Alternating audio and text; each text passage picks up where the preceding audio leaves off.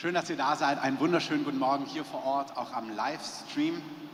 Wir haben heute einen ganz besonderen Gottesdienst. Wir haben heute noch das Betertreffen, das habt ihr gehört. Es geht ein neuer Durchlauf im Gebetshaus los, aber es ist im größeren Kontext ein ganz besonderer Tag. Das werdet ihr im Laufe der Predigt erfahren, warum es so ist und wieso es sich so verhält. Wir hatten am Freitag den Walter Heinreich auch bei uns zu Gast. Einige von euch waren da. Das war eine wunderbare Zeit morgens und abends. Das hatten wir so nicht geplant, aber er war in der Stadt, hat in der Bibelschule gelehrt und hat sich quasi, wir sind in Kontakt gekommen, weil wir befreundet sind jetzt über die Jahre und haben gesagt, hey, wenn du da bist, dann wollen wir den Moment wirklich nutzen, um mit dir, von dir zu empfangen. Paulus sagt an einer Stelle, dass er kommt und er sagt, wenn ich komme, dann komme ich in der Fülle des Segens Christi, um euch Gnadengabe auszuteilen. Amen. Das heißt, manche Personen, auch du, du trägst einfach was und wenn du wohin kommst, dann nimmst du was mit, was Gutes vom Herrn und das macht einen Unterschied im Leben von Menschen. Und so ist es auch beim Walter, er ist ein Apostel, man kann diesen, dieses Wort ruhig in den Mund nehmen, auch in Deutschland. Er ist ein Apostel in unserem Land, jemand, der mit dem Heiligen Geist geht, seit Jahrzehnten den Heiligen Geist liebt, sich nicht für den Heiligen Geist schämt, Amen, auch nicht für die Wirkungen des Heiligen Geistes, und wir haben richtig gemerkt, er hat morgens was gesetzt, so aus seinem Herzen, mehr lehrmäßig, was so reinpasst in das, was heute dran ist. Und dann abends hatten wir einfach eine wunderbare Zeit mit dem Heiligen Geist, auch da, was er geteilt hat. Und es waren echt ganz reiche Momente. Ich tue noch nacharbeiten innerlich, so was der Herr da getan hat. Manchmal könnte man auch im Natürlichen denken, wow, das war jetzt intensiv Konferenz, dann dieses, dann jenes und dann noch weiter so dahinterher. Und das ist auch so, aber manchmal setzt der Herr so ein paar Dinge im Geist und wir sind genau in so einem Moment und dann ist es gut, da innerlich mitzugehen. Amen. Ich möchte, dass ihr ganz kurz euch einmal zu eurem Nachbarn zuwendet oder hinter euch, falls ihr euch nicht kennt, stellt euch vor. Und ich möchte, dass ihr kurz füreinander betet. Und zwar, dass dein Nachbar heute, ja, ihr betet, betet, dass dieser Gottesdienst dein Nachbar oder dein Nebensitzer oder der hinter dir heute richtig das mitnimmt, was Gott für ihn vorbereitet hat. Segne, du brauchst heute ein offenes Herz. Du sollst richtig hören, was Gott dir zu sagen hat. Genau, ich gebe euch zwei Minuten oder anderthalb Minuten. Auch ihr zu Hause, ihr dürft auch gerne beten. Auch die Kids, die Jugendlichen.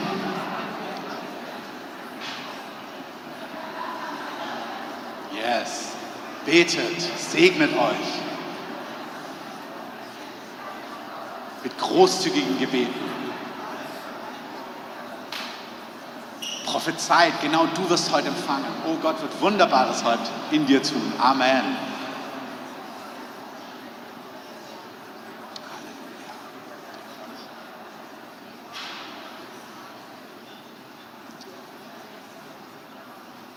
Ich liebe Murmeln, Murmeln, eine murmelnde Halle.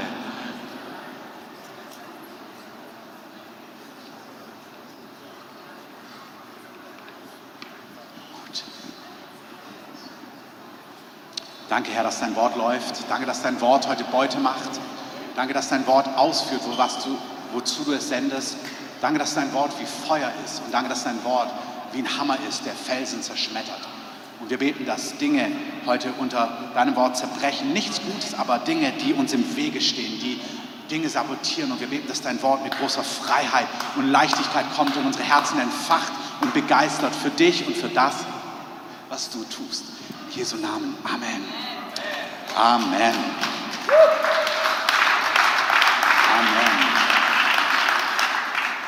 Genau, also heute ist wie, heute ist ein neuer Abschnitt mal wieder. Das ist gut, ist gut mit dem Herrn so mitzugehen, Gedenksteine aufzustellen.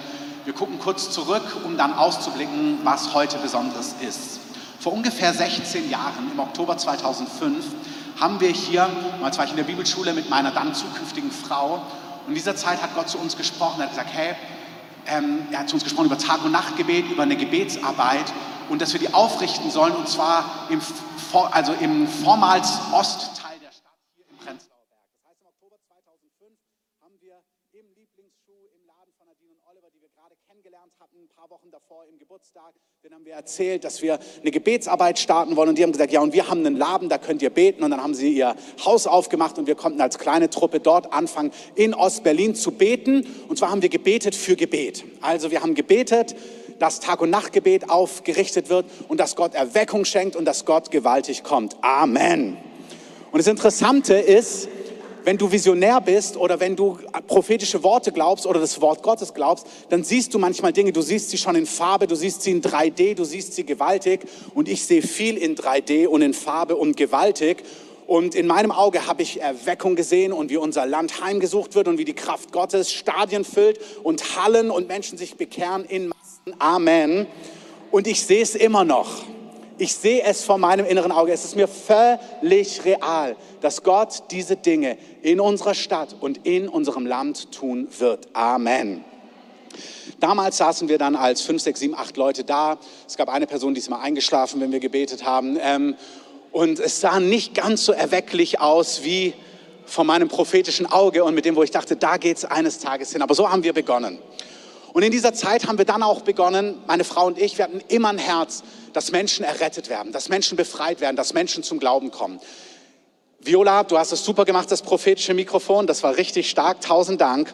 Und dein Satz, der eine, alle haben mich berührt, aber der eine, das fand ich total stark, in einem Nu hat Gott uns gerettet. In einem Nu hat er uns die Augen geöffnet und uns befreit aus der Finsternis ins Licht. Und ich liebe es. Ich liebe es, wenn Menschen errettet werden, wenn Menschen Jesus kennenlernen. Ich hatte gerade letzte Woche ein Gespräch mit einer Person, die haben alle möglichen Dinge gemacht, auch einen Alpha-Kurs besucht und dieses und jenes, zum Teil sogar christlich groß geworden. Und dann in der Pandemie haben sie einen Vortrag gesehen von Johannes Hartl über das Kreuz und so weiter und so fort. Und, gesagt, und plötzlich ist es ihnen wie von den Vorhang weggerissen worden und sie haben alles verstanden, was sie schon hundertmal gehört haben. Und in diesem Augenblick sind sie wunderbar wiedergeboren worden. Ich liebe es. Amen.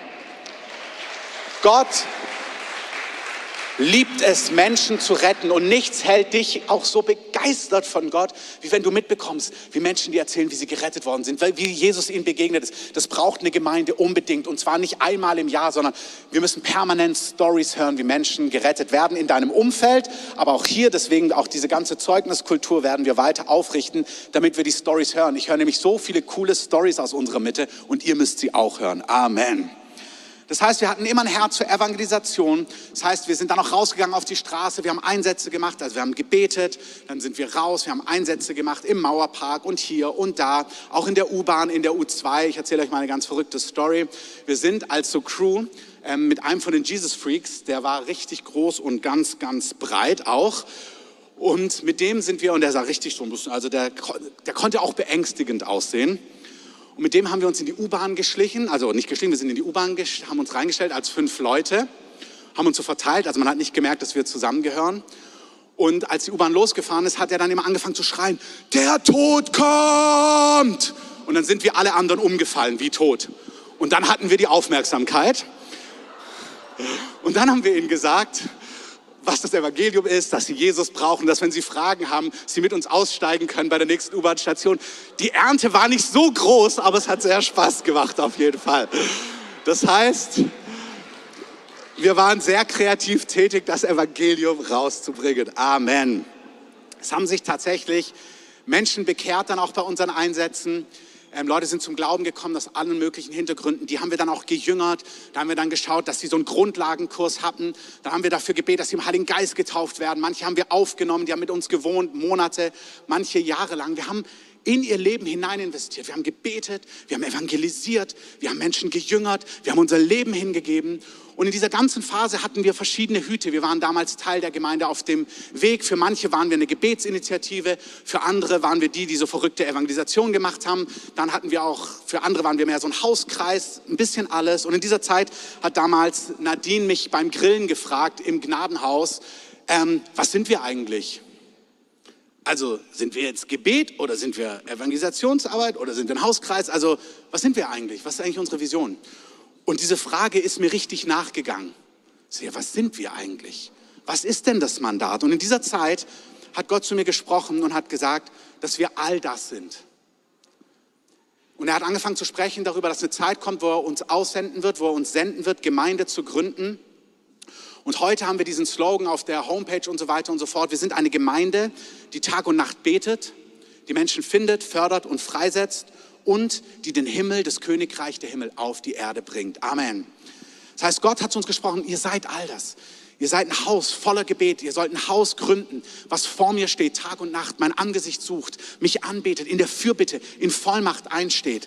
Dann sollt ihr ein Haus sein, was Menschen findet in deiner Nachbarschaft, so wie du bist, dass du von dem erzählst, was du erlebt hast, ganz normal, aber auch in Alpha-Kursen, auf Einsätzen, in der Mission, im Inland, im Ausland und so weiter und so fort. Die Menschen trainieren und zurüsten, die weitergeben, was sie schon von Gott empfangen und gelernt haben. Und wir sind ein Haus, was möchte, dass ein Königreich auf Erden sichtbar wird, in großer Kraft, dass die Kraft Gottes da ist, dass das Herz Gottes sichtbar wird. Himmel auf Erden ist Heilung, ist Befreiung, ist all das, ist aber auch, wenn Arme gespeist werden, wenn Mobbing in Schulen aufhört, wenn Leute kreativ sind. Wir wollen, dass sein Herz Herz, sein Wesen, sein Königreich auf Erden sichtbar wird. Amen. Alles, so habe ich es in den Jahren gelernt, wächst Schritt für Schritt. Ich musste mich damit wirklich versöhnen dass Dinge sich Schritt für Schritt entfalten. Vor allem, wenn du Visionär bist und du hast schon ein inneres Bild und siehst genau, wo es hingeht. Ich sehe die Max-Schmeling-Halle immer vor mir und wie wir dann sagen, und jetzt nur die Stimmen und dann 15.000 Leute oder wie auch immer irgendwas singen, dann denke ich mir Amen. Und dann gehen wir raus und draußen haben wir riesige Buffets und Grillstationen und essen den ganzen Tag da auf dem Vorplatz. Ähm, möge Gott es so machen. Amen. Ähm, Halleluja. Und mit brasilianischen Grillständen und argentinischen, wo es so große Rinderlappensteak gibt, meinetwegen auch Tofu, also kein Problem, aber auch Rindersteak und mit so, genau, Amen. Aber eigentlich sehe ich die Halle, wie sie singt, aber das gehört dazu beim Herrn. Und ich musste mich damit versöhnen, dass alles bei Gott Schritt für Schritt geht. Und es gibt auch eine Stelle in Sacharja 4, ich lese die gleichen Kontext nochmal vor, aber da sagt der Prophet, denn wer hat den Tag kleiner Anfänge verachtet? Und was er uns sagen möchte ist, verachtet nicht den Tag von kleinen Anfängen. Dinge entfalten sich Stück für Stück. Und gleichzeitig gibt es, das haben wir auch von Wes gehört, das plötzlich Gottes. Dann gibt es Momente, wo in einem Augenblick sich alles verändert. Oder wie Chris Wollerton oder wie auch immer man ihn ausspricht, gesagt hat, Gott braucht manchmal sehr lange für sein plötzlich. Aber dann hat er ihn plötzlich. Und beides stimmt. Und unsere Aufgabe ist nicht müde, nicht träge zu werden, nicht zurückzuweichen, nicht zynisch zu werden, nicht bitter zu werden, treu zu bleiben. Es gibt das Gleichnis vom, vom treuen Haushalter. Und dann da, da heißt es, dass der Hausherr noch der Hausherr kommt, aber sie wissen noch nicht wann. Und dann heißt es, er ist auf einer, auf einer anderen Feier und man weiß nicht, wann der Hausherr kommt, ob in der ersten, der zweiten oder in der dritten Wache. Und das hat natürlich mit der Rückkehr Jesu zu tun, aber diese Stelle hat Gott mir damals gegeben auf unsere Gemeindesituation. In, in diesem Gleichnis in Lukas heißt es, dass der Hausherr, der ist auf einer Feier und sein Diener wartet dort und er, er überblickt das Haus und er hat dort auch Knechte in dem Haus und der Hausherr kommt später als gedacht. Und damals hat Gott mir diese Stelle aufgeschlossen, hat gesagt, weil da geht es um eine Feier, für mich das Bild, was er gebraucht hat, hat er gesagt, schau, dort bewegt sich der Heilige Geist in Kolumbien, in anderen Teilen der Erde. Wir haben gehört, was er in China tut, im Iran, an anderen Spots. Und wir warten hier, dass der Herr kommt und auch wie auf einer Hochzeit neuen Wein ausgießt und Gewaltiges tut. Amen. Das ist das Bild bei Lukas. Und die Aufgabe des, des Haushalters war, treu zu sein, nicht zynisch, nicht bitter, nicht gewalttätig, was auch immer zu werben, sondern seine Aufgaben treu zu tun. Und dann sagt er, wer wird als treu erachtet werden? Und dann heißt es, der, der, wenn der Hausherr kommt, seinen Haushalter bei genau den treuen Aufgaben findet, die er ihm aufgetragen hat. Und ich möchte uns das sagen, Gott hat uns Dinge gegeben, Gott hat uns Mandate gegeben, Gott hat uns Aufgaben gegeben. Und es ist unsere Aufgabe, damit treu umzugehen manchmal uns einander wieder zu ermutigen, einander anzuspornen, auch mal sich auszuruhen, auch mal frustriert zu sein, aber dann wieder aufstehen und weiterzugehen in dem, was Gott sagt. Gott wird sein Wort erfüllen über uns, über unsere Stadt und über unserem Land. Amen. Amen. Das heißt, in meinem Auge sehe ich ein Land, was voll ist von Gebet, wo die Gegenwart Gottes ist, wo Menschen errettet werden, wo Menschen befreit werden, wo Menschen geheilt werden, wo Menschen erneuert werden. Ähm, ich sehe wie unser Land wirklich Jesus kennenlernt, wie die Herrlichkeit und Kraft Gottes da ist, wie das in die Nationen geht, wie Menschen kommen und gehen und Gott einfach Gewaltiges tut. Und ich habe es gerade schon angedeutet, unsere Aufgabe ist darin, treu zu sein und die kleinen Anfänge nicht zu verachten. In Sacharja 4, Vers 6, das ist die Stelle, wo der Tempel aufgebaut wird, da gehe ich jetzt nicht groß hin, aber da ist dieser bekannte Satz, da sagt der Prophet, nicht durch Macht und nicht durch Kraft, sondern durch meinen Geist, spricht der Herr der Herrscharen. Amen. Nicht unsere Macht, nicht unsere Kraft, sondern der Herr tut das Entscheidende. Und dann sehen wir eben die verschiedenen Dynamiken, da gibt es Widerstände, Berge und so weiter und so fort. Und, ähm, aber der Prophet prophezeit, es wird vollendet werden, es wird zustande kommen. Und dann eben diese Frage, wer hat den Tag kleiner Anfänge verachtet? Und der Herr fordert uns auf, den Tag kleiner Anfänge nicht zu verachten. Matthäus 4, Vers 26 sagt uns auch etwas über, wie das Reich Gottes funktioniert. Auch hier nochmal kurz dieses Prinzip. Jesus spricht, Entschuldigung, Markus 4, Vers 26. Mit dem Reich Gottes ist es so, wie wenn ein Mensch den Samen auf das Land wirft und schläft und aufsteht. Also bei dem Reich Gottes, beim Königreich Gottes, was Gott aufrichtet, die Dinge, die Gott in unserer Stadt und in unserem Land tun möchte, ist es wie bei einem Mensch, der Samen auf das Land wirft und schläft und aufsteht, also so wie du. Nacht und Tag. Und der Same sprießt hervor und wächst. Er weiß selbst nicht wie. Die Erde aber bringt von selbst Frucht hervor, zuerst Gras, dann eine Ehre, dann vollen Weizen in der Ehre. Wenn die Frucht es zulässt, schickt er sogleich die Sichel, denn die Ernte ist da. Wir sehen, das Reich Gottes, da wird Same ausgestreut, Tag und Nacht vergehen, Zeit geht ins Land und fast unmerklich, ohne dass man genau versteht, wie es geschieht, wächst das Reich Gottes hervor. Und zwar in Abschnitten. Nicht sofort das, das volle Korn, nicht sofort das volle Weizenkorn, sondern Step by Step. Etappe für Etappe. Es wächst erst das Gras, dann eine Ehre, dann den vollen Weizen in der Ehre. Amen. Halte an dieser erste Punkt für dein eigenes Leben und für uns als Gemeinde.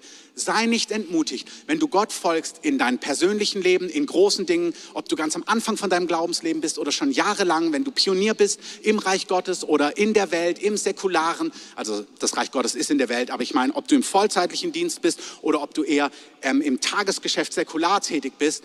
Die Dinge Gottes, die wachsen heran, sei nicht entmutigt. Manchmal braucht es etwas Zeit, aber dann kommt Gott mit seinem plötzlich. Amen.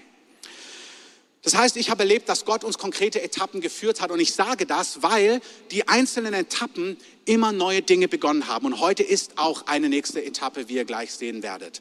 Ich nenne mal kurz die aus meinem Leben, jetzt nicht in allen Details, ähm, von meinem Geburtstag an, 1982 damals, sondern einfach nur die letzten Jahre von der Gemeindegründung. Das Erste, was Gott uns gesagt hat, war, Christoph, fang an, halbtags zu arbeiten.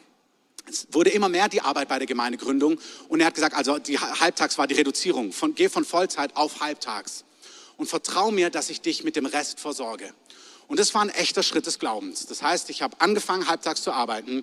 Ähm, wir waren frisch verheiratet, meine Frau war schwanger und Gott hat gesagt, ich werde mich um dich kümmern. Damals konnten wir keinen Freundesbrief aussenden, weil die Gemeinde, die uns ausgesandt hat, war selber in einer spannenden Bauphase. Da ging nicht wirklich viel. Außerhalb der Gemeinde hatten wir nicht viele christliche Freunde, die mit so einem Freundesbrief was anfangen konnten. Und deswegen haben wir dem Herrn das irgendwie sagen müssen. Und Gott hat sich ganz treu um uns gekümmert. Der nächste Schritt, Amen. Der nächste Schritt war, dass Gott gesagt hat, ähm, weil die Arbeit ist mehr und mehr und mehr geworden. Wir haben gemerkt, ich kriege das nicht alles hin, Halbtagsarbeiten, die Gemeindegründung, Menschen begleiten und so weiter und Familie, alles unter einen Hut zu bekommen. Und zum damaligen Zeitpunkt haben wir das Gott vorgelegt und haben gesagt, Gott, was sollen wir machen? Da hat Gott gesagt, also es war so, da wo ich gearbeitet habe, musste man dann auch zur Weihnachtszeit ganz lustige Weihnachtsmützen und Sachen anziehen. Und ich hatte schon gemerkt, dass Gott mich rausruft. Und dann dachte ich, boah, jetzt, bevor diese Weihnachtsmützenaktion kommt und ich da als lustiger Weihnachtsmann ähm, Kaffee verkaufe, ist jetzt ein guter Zeitpunkt, da rauszugehen. Und dann war auch ganz interessant, da hat Gott gesagt, nee, jetzt noch nicht, aber im Februar, nach der Weihnachtszeit. Also habe ich treu meine Weihnachtsmütze getragen und gefragt, Latte Macchiato oder was auch immer. Habe fleißig Kaffee gemacht als Barista, habe verdient, da seht ihr schon, das war nicht der, das riesige Einkommen, aber Gott war wirklich treu. Und habe dann im Februar aufgehört, dort zu arbeiten. Ähm, genau, im Februar aufgehört zu arbeiten und wir, haben, wir waren völlig abhängig von Gott. Und ich kann jetzt nicht in die Details hineingehen, aber Gott hat uns als dreiköpfige Familie komplett versorgt, fast für ein Jahr. Es gab einen Teil aus der Gemeindegründung, sehr gering, und dann aus allen möglichen und unmöglichen Ecken und Enden. Ähm, eine Anekdote erzähle ich euch. Habe ich auch mal von einem Reich Gottesdiener gehört, der hat gesagt, wenn du aus Glauben lebst, hast du manchmal so eine Prioritätenliste, was wirklich ganz wichtig ist. Also Miete, Essen, Klamotten und so weiter. Das sind so Prioritäten, ja, du kannst sie nachfühlen. Und dann gibt es Dinge, die packst du noch nicht mal auf deine Liste oder die sind Punkt 38. Und manchmal in solchen Phasen liebt es Gott, dir Punkt 38 deiner Liste zu geben. Einfach nur um zu sagen, ich sehe dich. Also und ich liebe es, dich zu beschenken. Und bei uns war es so, wir haben in einem Gemeinschaftshaus gelebt, wo es eine Waschmaschine fürs ganze Haus gab. Wir waren frisch verheiratet, wir mussten uns keine Waschmaschine kaufen, weil wir hatten einem Haus, wir haben da fleißig gewaschen, wir haben nie über eine Waschmaschine nachgedacht, nie über eine Waschmaschine geredet, weil das war einfach kein Problem, Stockwerk runter, wie im Keller, waschen, aufhängen und so weiter und so fort. Da war auch ein Trockner. Und eines Tages haben wir plötzlich einen Brief im Briefkasten, Ihre Waschmaschine wird am Mittwoch geliefert. Und wir waren super eng gerade, haben wirklich Geld gebraucht für die nächste Miete, fürs Essen. Und dann so, wir brauchen keine Waschmaschine, wir brauchen was zu essen. Ähm, aber Gott war treu. Dann haben wir an Kisten Essen plötzlich vorm Haus gehabt. Dann haben wir keine Windeln mehr gehabt. Dann kam jemand, hat uns 20 Euro in die Hand gedrückt, genau das Geld für die Windeln, auch nicht mehr. Ähm, aber die Windeln haben wir gekauft und so haben gesagt, wow, Gott hat uns groß und klein versorgt. Ein Sommer haben wir innerhalb von ein, ein paar Tagen mehrere, ich glaube 4.000, 5.000 Euro von überall zugeschenkt bekommen. Leute sind auf der Straße, ich übertreibe es nicht, auf uns zugerannt und sagen, ich habe euch vor Monaten mal im Gottesdienst gesehen, Gott hat mir gesagt, ich soll euch das geben. Kann ich eure Kontonummer haben? Haben uns über 1.000 Euro ver, ähm, überwiesen, und andere und so weiter. Und wir haben gesagt, wow, Gott kann, wenn er spricht. Amen. Amen. Das heißt, wir haben erlebt, Gott führt in Berufung hinein. Große Schritte, kleine Schritte, das waren jetzt Schritte von Finanzen. Dann hat er gesprochen, jetzt ist eine Zeit, wo er uns aussenden wird. Dann wurden wir ausgesendet. Dann hatten wir kleine Räume, wo wir Gottesdienste gefeiert haben. Dann hat Gott gesagt, jetzt braucht ihr einen größeren Raum, wo ihr bleiben könnt. Dann hat er uns damals ins Kino Kolosseum geführt für zwölf Jahre ähm, erst in Kino 5, ein ganz kleines Kino, dann in Kino 7, ein größeres, dann im Endeffekt Kino 1, das kennen manche von euch noch, das waren Schritte. Im Jahr 2011 war ein Schritt, dass Gott zu uns gesprochen hat, fangt an mit Frühgebet. Also wir haben immer gebetet für Gebet. Und nach sechs Jahren Gebet für Gebet hat Gott gesprochen, neben eurem Gebet für Gebet fangt jetzt an, in der Früh zu beten. Ihr als Gemeindeleitung damals, jeder von euch übernimmt einen Morgen von sechs bis acht, Montag bis Freitag. Dann haben wir Dunja, Oliver, Marc, Miri und ich, wenn ich mich richtig erinnere, und Marc, habe ich schon gesagt, ähm, haben wir die Woche übernommen. Jeder einen Morgen Frühgebet, sechs bis acht Uhr. Haben angefangen zu beten für Gebet und früh zu beten für Gebet und dass Menschen errettet werden und dass das Reich Gottes wächst und so weiter und so fort. Das war eine richtig gute Zeit. Dann hatten wir die erste Anstellung, Dunja aus Köln, ihr ganzes Leben riskiert, ähm, von Köln hierher gezogen. Ähm, wir hatten uns kennengelernt und ich habe gedacht, doch, Gott will sie, Gott möchte sie mit, mit, die wird hier Mitarbeiterin werden. Und ich, wir haben eine Stelle in der Administration gebraucht, haben wir geredet, haben gesagt, doch, das soll Dunja sein. Dann ist sie noch mal ein Jahr zurück nach Köln haben wir telefoniert, sie wusste nicht, ob sie kommt. Dann habe ich empfunden, doch, ich glaube schon. Und dann habe ich einen Traum gehabt, Dunja kommt. Das war der Satz. Und dann hat sie sich kurz danach gemeldet, ich komme. Ähm, und dann habe ich Schwitzen bekommen. Ich dachte, boah, die Frau, die zieht jetzt von Köln nach Berlin, ja, die lässt ihr Leben dort zurück. Hoffentlich crash ich der ihr ganzes Leben nicht. Also im Sinn von, ja, Gott hat hier was vor, Gott hat Vision und Gott möchte was tun und wir machen einen 400-Euro-Job. Und das war so ein Riesenglaubensschritt, ein 400-Euro-Job, ja, als wir kleine Truppe. Ich dachte, hoffentlich geht das Ding nicht schief. Preis dem Herrn, es ist nicht schief gegangen, Donja.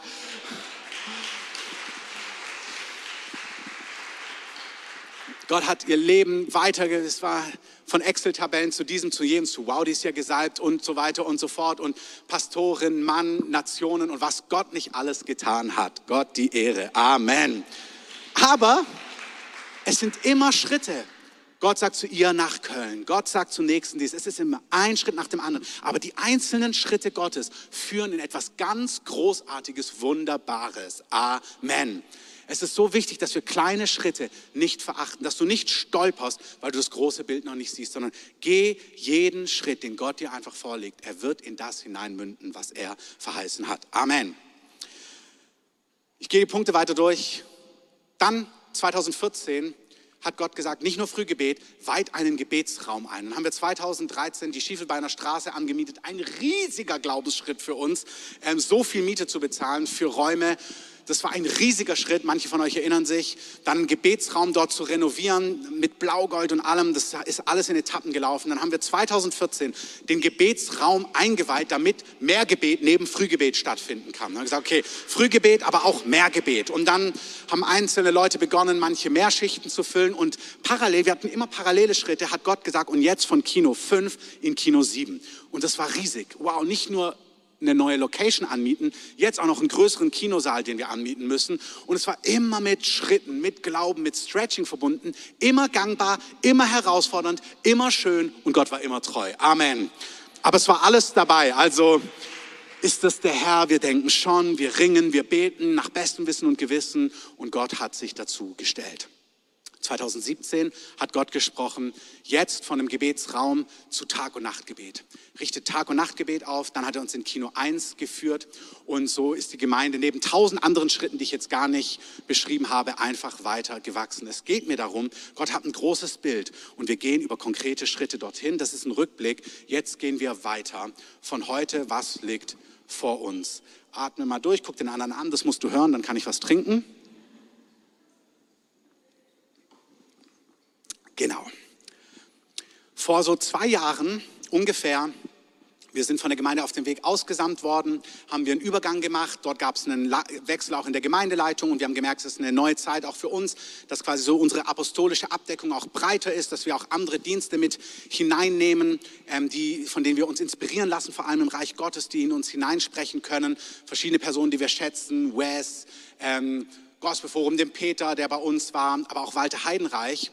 Und Dunja und Tom waren mit Walter auf irgendeiner Iris-Konferenz und Dunja kam zu uns in die Gemeindeleitung und hat so einen Satz erwähnt, dass Walter zu ihnen gesagt hat, so ein Nebensatz, es ist nicht Jerusalem oder die Enden der Erde, so im Kontext Mission, es ist Jerusalem und die Enden der Erde. Und sie hat das so nebenbei gesagt und dieser Satz hat mich total irgendwie nicht mehr losgelassen. Dass Gott gesagt hat, hey, ich will, also mit diesem Satz eben darüber nachsinnen, hat sich in mir entfaltet, und dann kam ein Reden Gottes, folgender Satz. Gott hat gesagt, ihr seid nicht nur eine Gemeinde, ihr seid ein Gebetshaus und ihr seid ein Missionswerk. Und ich sage, ein Gebetshaus und ein Missionswerk. Und auch hier nicht in alle Details. Aber er hat angefangen zu mir darüber zu sprechen, dass unser, unsere lokale Gemeinde ist ein Ort, wo wir im Tag- und Nachtgebet stehen. Amen aber es ist auch ein Ort, wo der Geist Gottes Menschen ruft. Und jetzt im breiteren Sinn Missionswerk, jetzt nicht gleich Mission, ähm, Nationen und so weiter und so fort, sondern Missionswerk im Sinn von ein Aspekt, den Gott gesprochen hat, es meint Nationen absolut. Aber ein Aspekt war, dass Gott mir und dann uns als Gemeindeleitung deutlich gemacht hat, dass wir ein Ort sein sollen, wo Missionare freigesetzt werden. Und zwar Missionare größer gedacht als Nationen und Missionen in Ghana und an die Enden der Erde, wobei das alles wunderbar ist, werdet ihr auch gleich sehen. Sondern Missionswerk mehr im Sinne von, es gibt hier Menschen, und zwar nicht nur fünf, sondern viele Menschen, die in den Jahren, die vor uns liegen, jetzt und in den Jahren, die vor uns liegen, spüren, dass Gott sie in den Dienst ruft. Und nicht alle von diesen Personen werden bei uns angestellt werden, sondern sie werden Gott hören, dass Gott sie ruft in den Dienst und sie werden Gott folgen. Und wir wollen als Gemeinde ein Ort sein, wo wir das, wenn wir das sehen, bejahen, sagen, ja, so ist es. Und wo wir Raum schaffen, dass sie unter einem apostolischen Dach bei uns sind, dass sie Finanzen sammeln können in der Breite und dass sie in das hineingehen können als Missionare, abhängig von Gott. Aber wir wollen als Gemeinde dahinter stehen, dass Menschen in einen vollzeitlichen Dienst gehen, auch wenn sie nicht alle auf der Gehaltsliste einer Gemeinde oder eines Werkes stehen. Amen. Das ist, was wir, was wir verstanden haben. Ich sage es nochmal. Es gibt Menschen, das siehst du in den großen Missionsbewegungen, Jugend mit einer Mission. Da gibt es Leute, die sind in der Gegenwart Gottes und die spüren, Gott ruft mich in einen vollzeitlichen Dienst. Und das Nadelöhr, ob die Gemeinde oder das Werk diese Stelle jetzt schaffen kann, möchte der Heilige Geist auflösen. Er sagt, dieses Nadelöhr gibt es bei ihm sowieso nicht. Ähm, das gibt es bei ihm gar nicht. Das gibt es nur in unserem Denken und vielleicht in unserem westlichen Kontext. Beim Herrn heißt es, ich rufe dich, folge mir nach, jetzt. Amen. Aber wir wollen den Raum geben, dass diese Menschen, die das hören und wo wir das sehen können, wenn sie Gott nachfolgen, hier davon erzählen können, ich folge Gott nach, Gott ruft mich da rein und du hören kannst, boah, das berührt mein Herz. Ich möchte hier mit unterstützen, mit hinein investieren. Mit Ermutigung, mit Wort, mit diesem, mit jenem und natürlich auch mit Geld. Amen. Das war zu leise. Amen. Ich sage es euch nochmal. Es gibt Menschen, die sind mitten in ihrem Tagesgeschäft als Jesus plötzlich vorbeikommt und sagt, du, folge mir nach. Egal wie lange du schon im Fischerbusiness bist, Vater, Großvater, Urgroßvater, lass alles stehen und liegen und folge mir nach jetzt. Und dann ist es deine Aufgabe, dem Herrn zu folgen und dem Herrn zu vertrauen. Amen. Amen. Aber wir wollen ein Haus sein, wir wollen eine Familie sein, wo wenn du das, wenn Gott es zu dir sagt und wir in Beziehung zueinander stehen und wir merken, der Heilige Geist unterstreicht es und wir merken, ja, das ist total so, dass du hier einen Ort hast, wo du zu dem stehen kannst und sagen kannst, Gott ruft mich da hinein und davon reden kannst in einer großen Freiheit und wir wollen eine so mündige Gemeinde sein, dass wenn wir das hören, was Gott tut, dass wir hier sind mit großem, weiten Herzen und unsere erste Frage ist, wie kann ich daran Anteil haben? Amen. Ich möchte es nochmal sagen. Guck mal den anderen, du musst das verstehen. Es muss in dein Herz hineingehen. Guck ihn an, sag's deinem Nachbarn. Wir sehen im Neuen Testament immer und immer und immer und immer wieder einen Kontext von die Dynamik des Reiches Gottes, was Gott tut, wie er Menschen ruft, wie er sie gebraucht. Und wir sehen, dass er immer die Gesamtheit der Gemeinde gebraucht, um die Dinge des Reiches Gottes zu tun. Ich möchte euch mal kurz so in eine Familienkonversation hineinnehmen. Also sagen wir, ihr wärt, wir wären, was wir sind in gewisser Form, wir sind in gewisser Form ja eine Familie. So, wenn ihr bei mir zu Abendessen seid Woche für Woche. Jeden Mittwoch essen wir zusammen Abend. Und dann bist du mein Gast und du sitzt da. Aber wenn du drei, vier Mal da warst und dann fangen wir an abzuräumen und die Sachen in die Küche zu tragen oder in die Geschirrspülmaschine oder abzuwaschen, ist es doch das Natürlichste der Welt, dass du irgendwie spürst, ich nehme auch einen Teller in die Hand und ich räume den ab. Amen. Falls nicht, haben wir so einen Erziehungskurs, immer Donnerstagabends, ähm, 19.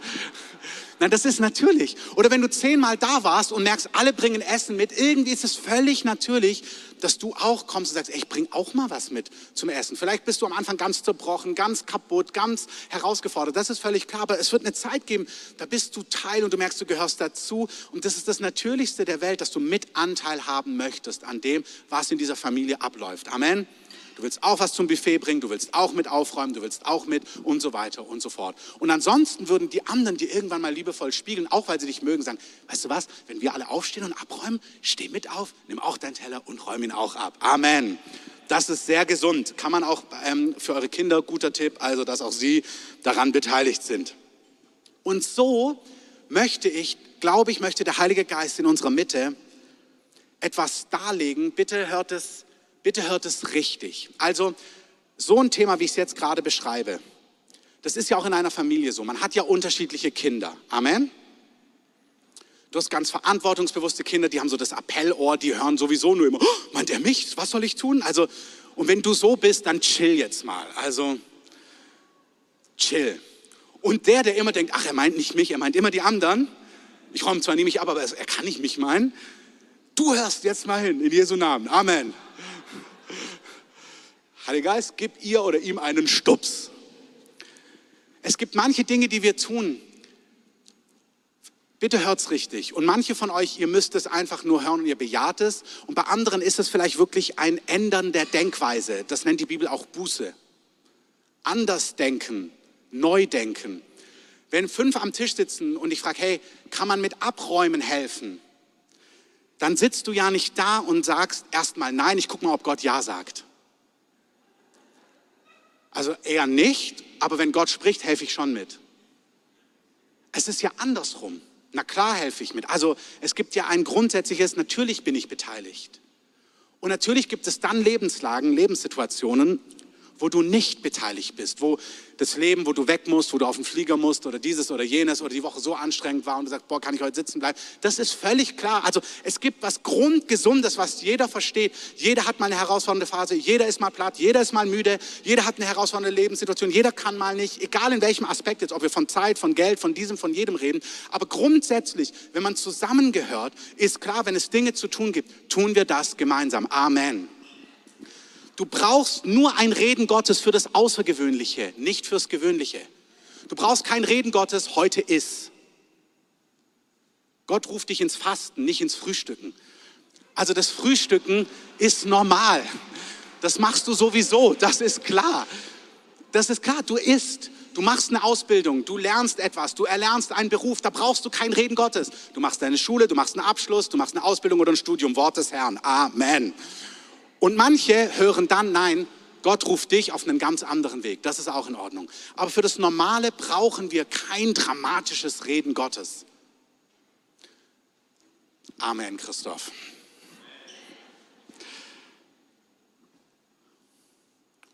Und diese Gesinnung möchte ich, dass wir sie haben. Ob wir über das Gebetshaus reden, ob wir über ein Missionswerk reden, ob wir über Mitarbeit im Gottesdienst reden, weißt du, jeder kommt hier mal an. Aber wenn du seit drei Jahren angekommen bist, abräumen, jeder macht mit. Das ist so. Und weil du, wenn du dreimal Schichtdienst hast und Sonntag der einzige Tag ist, wo du mal Ruhe hast, na klar, das ist eine ganz andere Situation. Und wenn du alleinerziehende Mama bist und wirklich super herausgefordert bist und keine Kapazität hast, na klar, versteht es jeder. Hört ihr mein Herz? Hört ihr mein Herz? Ja, das ist mir wirklich wichtig. Aber es gibt manche Dinge, wo klar ist, hey, wenn du Teil der Familie bist, dann machst du mit. Und seit drei Jahren sagt, da werde ich lieber nicht Teil der Familie, sondern bleib hier nur sitzen, passt auch nicht, weil wenn du immer mit zum Essen kommst, räumst du mit ab, ob du Teil der Familie bist oder nicht. Amen. Also nur falls du da so für dich das gut zurechtgelegt hast. Und so ist es auch mit dem Gebetshaus. Hey, wir haben ein Mandat, wir beten gemeinsam. Die Woche hat nur 168 Stunden. Hey, das bei unserer Gemeinde, da muss noch nicht mal jeder eine Stunde übernehmen. Jeder kann irgendwie beteiligt sein. Und ich verstehe, wir haben das oft gesagt, es gibt Mandate, ja, nein, haut nicht hin. Wirklich, das verstehe ich. Also das ist breiter gedacht. Aber hör eher hin, wow, vielleicht ruft mich Gott und dann sag mit Frieden nein, als es direkt von dir zu weisen. Darum geht es mir hab eine Freiheit hinzuhören, sagen, Gott, habe ich einen Anteil und vielleicht spürst du richtig mit Frieden, nein, hast du nicht und das ist wirklich Gott, keine Sorge da. Keiner beäugt dich bei irgendwas bei uns, niemand, niemals. Aber bitte habt eine Aufrichtigkeit, es vor Gott so zu bewegen, dass ihr merkt, habe ich einen Anteil, ich kann mir das vorstellen und wenn du Frieden hast, Dinge nicht zu tun, wunderbar, aber ansonsten lasst uns die Dinge gemeinsam tragen und gemeinsam vorantreiben. Ich komme zu meinem letzten Punkt, was das Missionswerk angeht. Die neue Etappe ist, neben dem Gebet ist, dass Gott gesagt hat, wir sollen Raum schaffen, dass Menschen in unserer Mitte hören können, dass Gott sie ruft.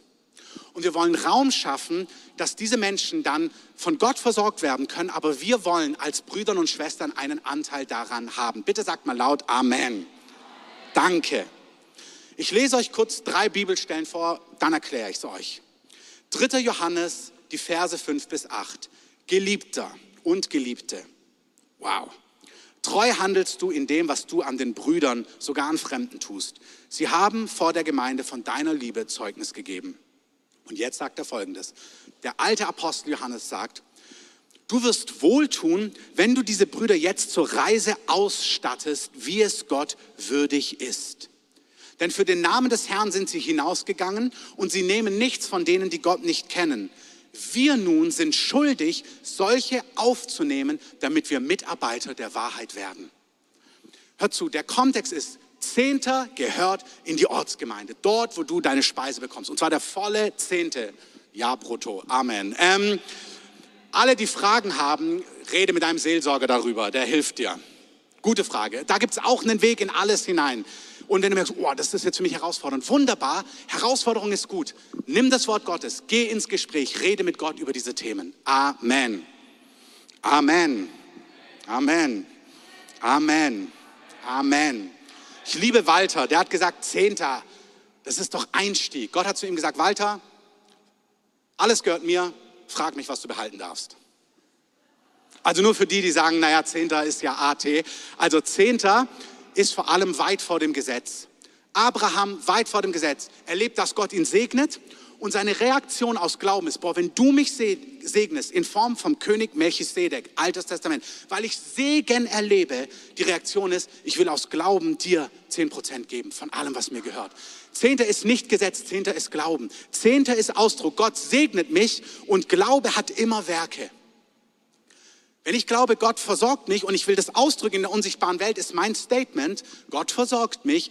Damit das sichtbar wird vor der unsichtbaren Welt, sage ich erstmal, ich gebe erstmal was weg. Erstmal 10 Prozent an Gott, weil mein Statement ist, Gottes Segen ist besser wie 90, mit 90 Prozent und Gottes Segen ist weit besser wie 100 Prozent, die ich knausrig verwalte und hoffentlich reichen sie. Und glaub mir, es funktioniert. Wenn du Fragen hast, Multiplikatorenkurs, Pastoren, Hauskirchenleiter, Live-Group-Leiter, sprich uns an. Wir reden gerne mit dir über dieses Thema. Das ist Einstieg. Die Bibel denkt in Opfern. Die Bibel denkt fröhliche Herzen, die darüber hinaus und bitte ihr müsst an dieser Stelle jetzt kurz mit mir mitkommen. Nicht zumachen, nicht denken, ah, dieses Geldding. Dieses Geldding ist super entscheidend. Und ich freue mich so, weil es geht nicht um mich, nicht um uns, nicht um die Gemeinde. Es geht jetzt gerade um die Menschen, die Gott freisetzt in unserer Mitte. Und ich möchte, dass wir das Herz hören. Können wir dazu einmal Amen sagen? Amen. Und weißt du, wenn es dich anzeckt, ist es auch in Ordnung. Dann lass es dich mal anzecken. Schreib dir auf, was dich anzeckt. Und dann rede mit Gott, am besten im Gebetshaus darüber. Ähm, und Nein, da dienen wir dem Herrn. Aber dann, dann ring damit, aber nicht einfach auf Durchzug schalten. Okay. Die Bibel spricht davon, dass wir Opfer einsammeln. Das bedeutet, dass es Projekte gibt, Menschen, Aufgaben, hier Mitarbeiter, die rausgehen, um das Evangelium zu verkündigen. Und Apostel Johannes, der Alte, sagt, Leute, wir sind schuldig. Nicht, wir haben die theoretische mögliche Option, sondern er sagt, wir sind schuldig, solche gotteswürdig auszustatten. Wir sind schuldig, Geld in die Hand zu nehmen, damit die auf Reise gehen können, und zwar in angemessener Art und Weise, dass es Gott entspricht. Amen. Das ist, was das Wort Gottes sagt. Jeder ist hier unterschiedlich hat unterschiedliche Möglichkeiten. Aber das ist erstmal, wenn solche Aufrufe kommen, und wie gesagt, ich sage das gar nicht zu uns, weil die bei uns nicht kommen, hey Leute, unser Sonderopfer, ihr seid so fantastisch großzügig, ich bin euch von Herzen zu Dank verbunden. Tausend Dank. Amen. Wirklich. Amen. Mir ist es wichtig, das im Raum des Geistes auch auszurufen. Deswegen für, keine Ahnung, zwei Drittel, drei Viertel, ihr sagt einfach in eurem Herzen, Amen, genauso lebe ich. Amen. Andere, ihr ringt mit diesem Wort. Amen. Und das Dritte ist, es ist im Geist etabliert hier. Es ist im Geist etabliert. Es ist im Geist etabliert, weil Erweckungsbewegungen im Wort Gottes und in der Kirchengeschichte haben immer mit einem Momentum von Großzügigkeit zu tun. Und Großzügigkeit ist Glaube.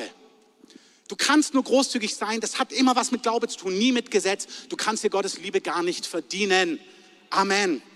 Es geht nicht darum, ob Gott dich mehr liebt. Gott liebt dich leidenschaftlich. Amen. Aber es hat damit zu tun, zu merken, Gott, was tust du? Und wie kann ich mitmachen bei dem, was du tust? Und zwar im vollen Glauben, dass Gott mich und dich im Blick hat. Titus 3, Vers 14. Zenas, dem Gesetzesgelehrten, und Apollos, hört hin, gib mit Sorgfalt das Geleit. Rüste sie mit Sorgfalt für die Reise aus, damit ihnen nichts mangelt. Vers 14. Ich bin auf solidem biblischen Terrain.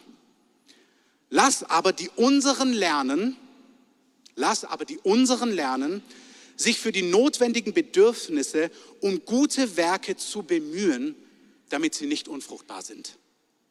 Er schreibt Titus, trainier die Gemeinde, dass wenn solche Situationen sind, wo Menschen Gott folgen, dass wir sie für die Reise mit Sorgfalt ausstatten, dass wir Verantwortung übernehmen und fragen, was ist mein Anteil? Nicht, Versteh mich richtig? Du darfst fragen, habe ich einen Anteil? Ja. Aber wir gehen erstmal ran, wahrscheinlich habe ich einen Anteil. Oder Herr, was ist mein Anteil?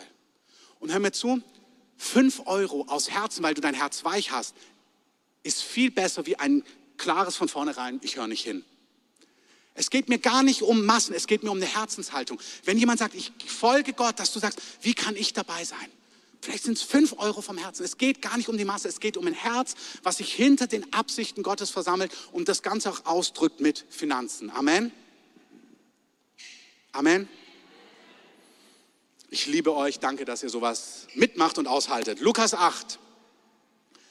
Jesus hatte zwölf mit ihm, einige Frauen, die von bösen Geistern und Krankheiten geheilt worden waren, Maria Magdalena, von der sieben Dämonen ausgefahren waren, und Johanna, die Frau des Schutzer und des Verwalters äh, des Verwalters Herodes und Susanna und viele andere, die ihnen mit ihrer Habe dienten. Also diese Frauen hatten Geld und sie haben den Reisedienst von Jesus, Jesus Ministry, versorgt. Jesus hatte übernatürliche Versorgung, Wasser zu Wein, Fische, Brote, Geld im Maul vom Fisch. Amen.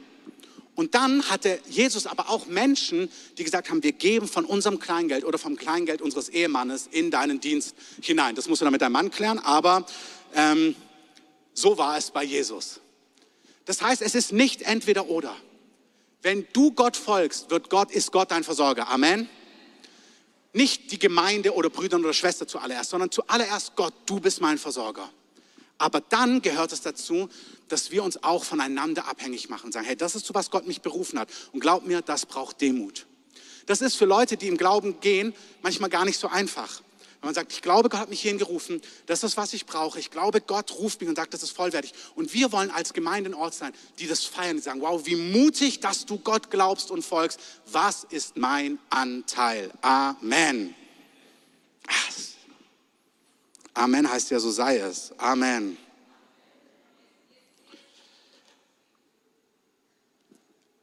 Ich bin es zusammen. So ein Lebensstil funktioniert nur, weil es übernatürlich ist. Versorgung ist total übernatürlich. Und ich verspreche euch, es ist dem Heiligen Geist so ein Anliegen, dass wir erleben von jedem Einzelnen, egal was dein Job ist, egal wo du bist, egal was deine Lebenssituation ist. Gott ist unser Versorger. Niemals dein Arbeitsverhältnis. Und Gott möchte, dass wir das ganz tief wissen, auch für die Jahrzehnte, die vor uns liegen. Gott ist unser Versorger. Und ein Leben im Glauben ist nicht nur, gleich kommen ein paar Leute vor, ihr könnt euch bereit machen, in den nächsten zwei Minuten kommt ihr, ein Leben im Glauben ist nicht nur ein Leben, wo Leute sagen, ich vertraue, dass Gott mich versorgt. Du kannst als jemand, der ein Angestelltenverhältnis hat, ich bin angestellt, aber ich lebe im Bereich Finanzen ein Leben aus Glauben. Das heißt, wir legen Gott unsere Finanzen hin und erlauben Gott zu sagen, was er haben möchte. Das ist sehr großzügig, sehr gütig, wie er ist zu uns und manchmal super herausfordernd, wenn er sagt, und das, und das. Und es funktioniert, aber es funktioniert aus Glauben und weil Gott großzügig ist. Amen. Aber wie ich schon vor einigen Wochen gesagt habe, da habe ich es ja schon angedeutet in der Predigt, befreit für deine Berufung, auch weil meine Finanzen gehören Gott. Ich habe kein Recht auf einen Skiurlaub, auf einen Sommerurlaub, auf noch ein Auto, auf noch zehn Accounts, auf dieses und jenes. Gott ist großzügig. Amen. Gott liebt Skiurlaub, Sommerurlaub, noch ein Auto und so weiter. Gar kein Problem, hör mich richtig. Aber ein Recht habe ich nicht. Und wenn Gott sagt, deine zweieinhalbtausend Euro Winterurlaub, die möchte ich haben, dann bringt es nicht zu sagen, ich werde dir nah sein, ich werde dir folgen, aber nicht ohne Skiurlaub, sondern da muss es konkret werden. Und wie ist das Verhältnis? In der Regel ist es nicht so konkret. Aber die Wahrheit ist auch, manchmal ist es schon, ist es schon so konkret. Manchmal sagt Gott, gib mir das. Und manchmal haut er dann was raus und du denkst, wow, letztens waren wir in einer im Sommer haben wir etwas konkret gebraucht, weil wir verschiedene Gelder weggegeben hatten. Und da war ich echt dankbar, weil ich ein Honorar bekommen habe und ich bekomme es. Und dem Augenblick sagt Gott zu mir, gib es direkt ins Opfer für einen anderen Missionar. Habe ich gesagt, oh, wie sagt Gott es? Nicht Christoph, gib es direkt ins Opfer für den nächsten Missionar. Sondern mehr, ich habe es bekommen, es kommt der Aufruf und ich spüre einfach, ich sollte es da reingeben. Und dann kam, ja, aber gut, wir können es jetzt auch echt cool gebrauchen, Herr. Ähm, und dann habe ich gesagt, na, ich mache es, weil du bist immer treu. Wisst du, egal wie. Ob es bedeutet, dass wir an einer Stelle zurückstehen, weil es Gott wert ist, Amen. Oder weil Gott sagt, lass mich es übertrumpfen, Amen. Ich habe es reingegeben und Gott hat mir innerhalb von zwei Stunden den Wert mit einer Null zurückgegeben. Und zwar nicht fünf Euro. Also, und eine Person kam und sagte, ich habe das Gefühl, ich soll dir das geben. Und dachte, boah, Herr, danke. Beides stimmt. Finanzen hat wirklich was mit Glauben zu tun. Gott ist ein großzügiger Versorger. Und Gott möchte Menschen in unserer Mitte freisetzen. Kommt gerne nach vorne, ihr alle.